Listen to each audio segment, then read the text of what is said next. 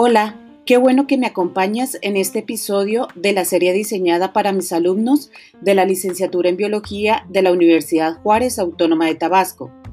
Este programa se llama Lecciones de Anatomía y Fisiología Animal. Mi nombre es Judith Rangel Mendoza, soy la docente titular de la asignatura en Anatomía y Fisiología Animal y la asignatura de Deuterostomados. En este episodio platicaremos sobre la importancia que tiene el estudio de la morfología de los animales y las aristas interesantes que posee. ¡Comenzamos!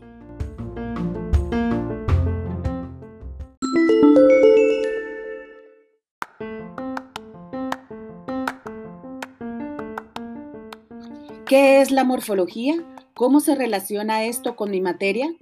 La morfología trata del estudio de la forma y la función de los organismos, analiza su diseño corporal y cómo éste se explica a través de su adaptación al medio. Los estudios morfológicos usualmente implican la comparación entre animales porque permite resaltar las similitudes y diferencias, lo que ayuda a entender las relaciones evolutivas entre ellos.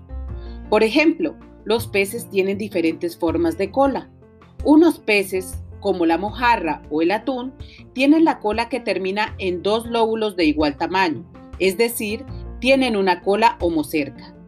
Otros peces, como los tiburones, tienen el lóbulo superior de la cola de mayor tamaño que el otro, es decir, que tienen una cola dificerca. ¿Pero por qué esta diferencia?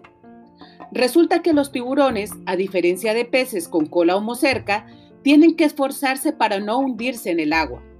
Peces como la mojarra tienen una vejiga natatoria que les permite no hundirse sin hacer un esfuerzo muscular. El lóbulo alargado de la cola del tiburón le permite elevarse al nadar. Este es un pequeño ejemplo de cómo el diseño que tienen las estructuras se relaciona con la función que cumplen. La forma y la función están ligadas.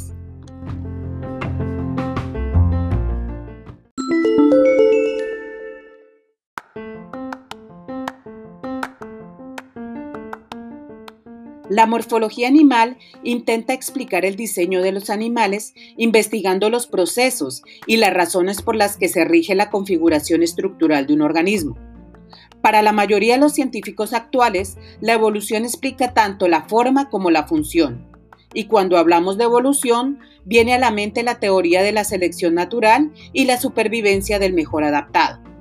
El ambiente externo en el que viven los animales es un factor que influye sobre su sobrevivencia y del que los animales solventarán con éxito diferencial según sus rasgos estructurales.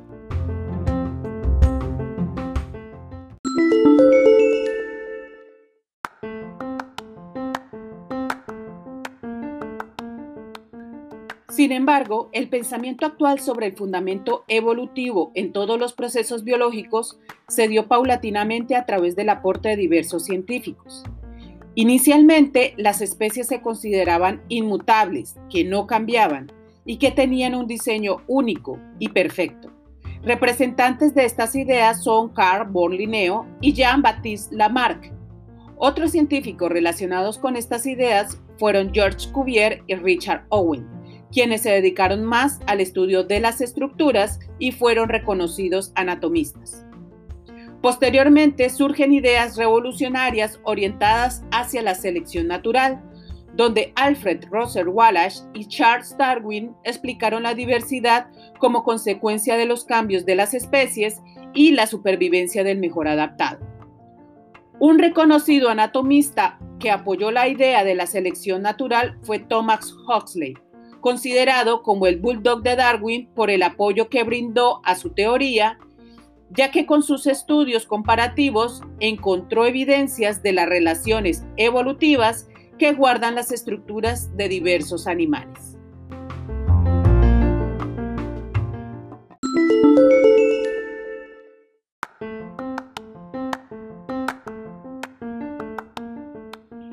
Entonces, ¿Por qué los animales tienen la forma que tienen y no otra?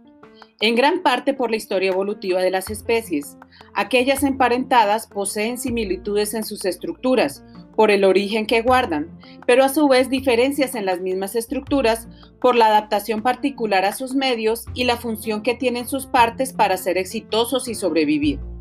Sí, exactamente. Una razón es la selección natural. La otra parte de la explicación es la importancia que tienen el medio externo e interno de los organismos. Los organismos pueden cambiar en respuesta a las presiones ambientales, como depredadores, las condiciones climáticas y sus competidores. ¿Pero qué tanto pueden cambiar?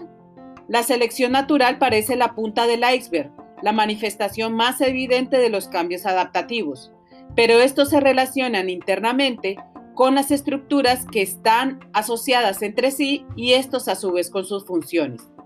El cambio se logrará si toda la maquinaria sigue funcionando y por lo tanto la constitución interna del organismo pondrá límites a su capacidad para adaptarse.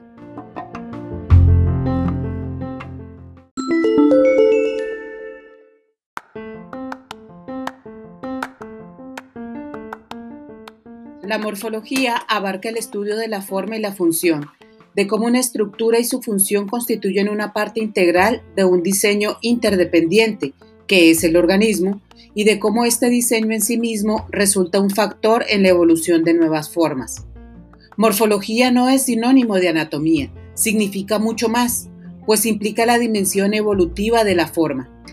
El análisis morfológico se concentra en niveles de organización biológica que abarcan el organismo y sus partes y su posición evolutiva en la diversidad biológica.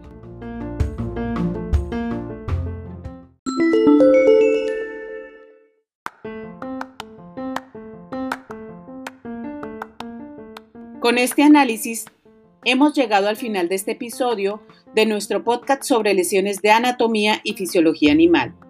Te invito a que analices la relación que guardan las estructuras de los animales con la función que estas estructuras cumplen y cómo la diversidad biológica guarda una correspondencia con las múltiples estrategias de adaptación al entorno que tienen las diferentes especies animales actuales y extintas.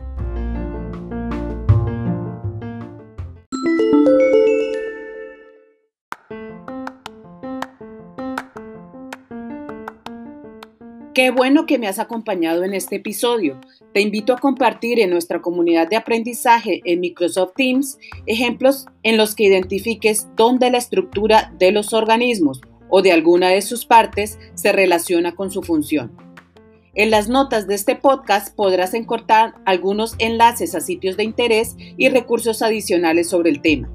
Si te gustó este episodio, comparte este podcast en tus redes sociales con el hashtag Deutero UJAT y esperamos estar de nuevo en contacto en el próximo episodio de este programa. Hasta pronto.